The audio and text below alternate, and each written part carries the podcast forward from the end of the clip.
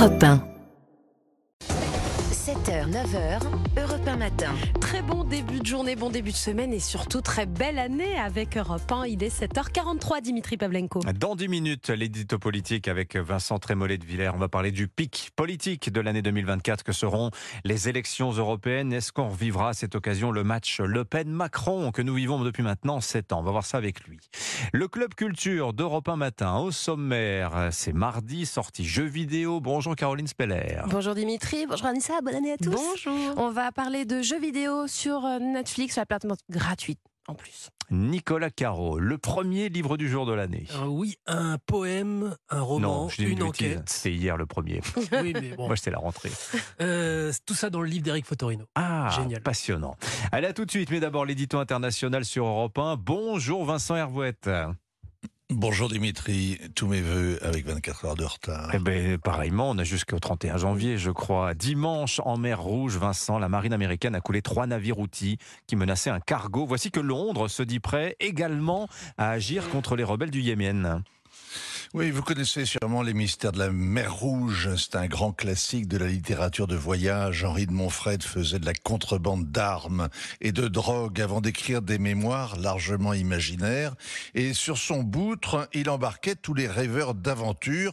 Paris était en pamoison. Eh bien, Henri de Montfred a un successeur, c'est David Cameron. Lui aussi fait rêver ceux qui imaginent des batailles navales au soleil et pensent qu'elles pourraient régler les problèmes du Proche-Orient. L'ancien chef de gouvernement conservateur est désormais ministre des Affaires étrangères du Royaume-Uni. Dimanche, il a téléphoné à son homologue iranien.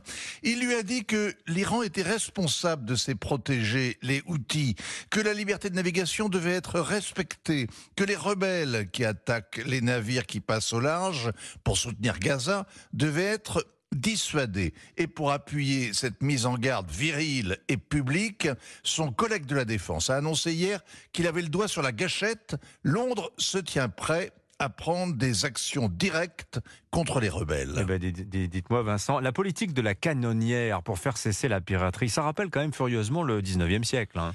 Oui, c'est du théâtre. Londres roule des mécaniques. En langage militaire, on dit qu'ils gesticulent.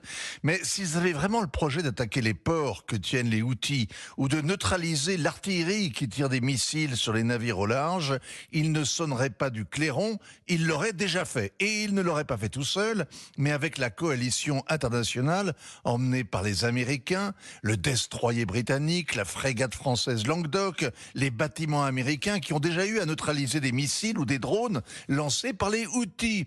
Ils n'ont pas besoin de prétexte supplémentaire pour intervenir, sauf, sauf qu'ils redoutent d'entrer en guerre contre l'Iran, d'ouvrir un deuxième front régional. Alors cette armada doit sécuriser la route des cargos, des tankers, des porte-containers. 12% du commerce mondial transite par là.